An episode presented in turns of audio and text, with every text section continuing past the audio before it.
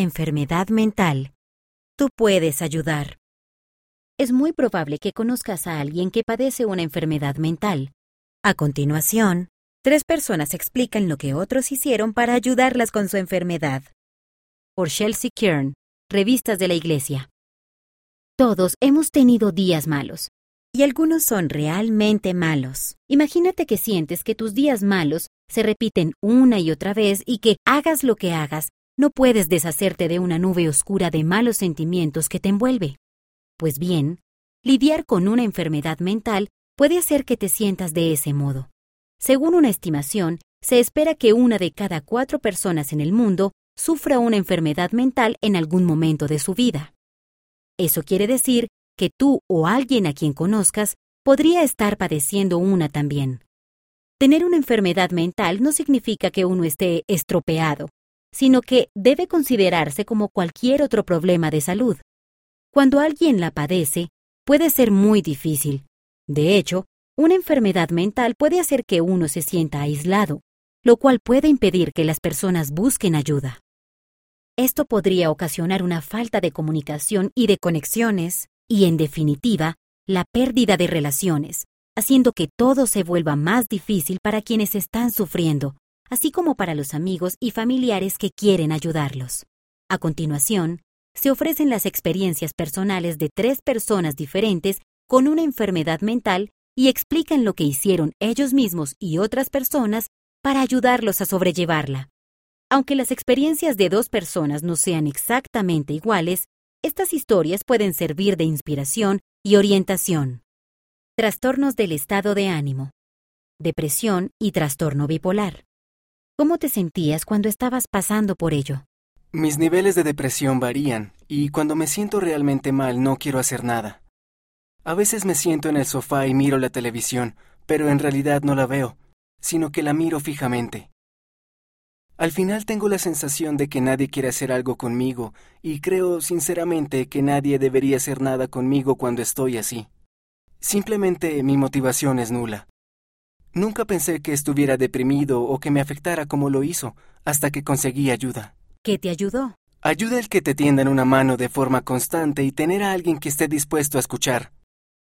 Ni siquiera tienen que entender necesariamente lo que se dice, pero es agradable tener a alguien que valide mis frustraciones o pensamientos. Tratar de salir de uno de mis estados de ánimo sombríos tuvo mucho que ver con tomar una decisión al respecto. Tenía que decidir si deseaba ayudarme a mí mismo o seguir deprimido. La medicación me ayudó, pero también me ayuda a salir de casa y estar rodeado de personas. Incluso ir al gimnasio puede hacer que cambie mi estado de ánimo. Lo más difícil fue darme cuenta de que tenía una enfermedad y tener que admitirlo ante otra persona. Ansiedad. La ansiedad me hacía sentir que mi cerebro iba a 100 por hora y que no podía superar nada. Me sentía muy desorganizado y como si no pudiera controlar mi vida ni las tareas cotidianas. Me sentía muy solo, como si nadie supiera por lo que estaba pasando. Lo más difícil para mí era la necesidad constante de compararme con los demás.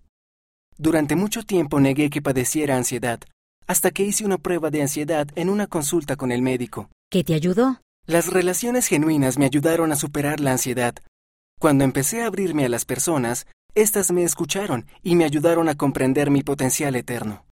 Me quitaron de la cabeza cosas que me abrumaban, pero que a la larga no eran tan importantes. Pienso que cada persona es diferente, pero para ayudarme a mí mismo tuve que organizarme. El simple hecho de planificar las tareas diarias me ayudó a sentir que podía afrontar el día. También oré mucho. El Padre Celestial me ayudó a reconocer que tenía que salir de las redes sociales durante un tiempo porque comparaba mi vida con la de los demás, lo cual a su vez me producía mucha ansiedad. Eso ayudó mucho. Trastornos alimentarios. ¿Cómo te sentías cuando estabas pasando por ello? Para mí un trastorno de la conducta alimentaria es algo tanto físico como mental. En los momentos más intensos de mi trastorno alimentario, parecía que la comida había perdido el sabor. No es que no deseara comer, sino que físicamente no podía. Tenía un nudo constante en la garganta que me impedía disfrutar de cualquier cosa. Me sentía sola y atrapada, como si nadie pudiera entender por qué no podía comer lo suficiente. Solo estábamos mi trastorno alimentario y yo. Al final me di cuenta de que era así como lidiaba con diferentes aspectos de mi vida. Sentía que lo único que podía controlar en la vida era lo que le daba, o en este caso, lo que no le daba a mi cuerpo. ¿Qué te ayudó? Tenía una amiga que parece que fue inspirada por el espíritu para hablar conmigo. Un día, mientras charlábamos, me dijo que se había dado cuenta de mis peculiares hábitos de alimentación. Tomaba pequeños bocados, me saltaba comidas, etc. Aunque aquella conversación no logró que en ese momento obtuviera la ayuda que necesitaba, abrió una puerta que me permitió aceptar finalmente el hecho de que padecía un trastorno alimentario y que tenía que buscar ayuda. Empecé a hacer ejercicio con regularidad y a orar con más sinceridad, y les conté a mis familiares más cercanos sobre mi trastorno alimentario. El ejercicio me ayudó a despejar la mente y las conversaciones sinceras que mantuve me ayudaron a tratar los problemas de fondo. Fue un proceso, pero por fin puedo decir que mi comida favorita vuelve a ser la pizza. Consejos para lidiar con una enfermedad mental. Comunícate con frecuencia y de manera abierta. La comunicación es la herramienta más poderosa para ayudar a superar las barreras que afectan a la salud mental. Si notas que estás experimentando alguna de esas dificultades, acude a las personas en las que confíes y comparte con ellas tus preocupaciones. Si tienes seres queridos que están pasando por esto, aunque solo los escuches, probablemente estés ayudando más de lo que piensas. Conoce tus limitaciones.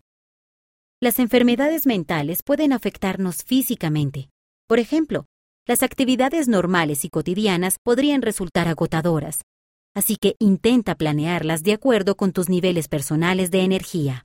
Esto ayudará a las personas que lidian con una enfermedad mental o a sus familiares o amigos a seguir estableciendo relaciones sólidas sin dejar de ser sensibles a las dificultades.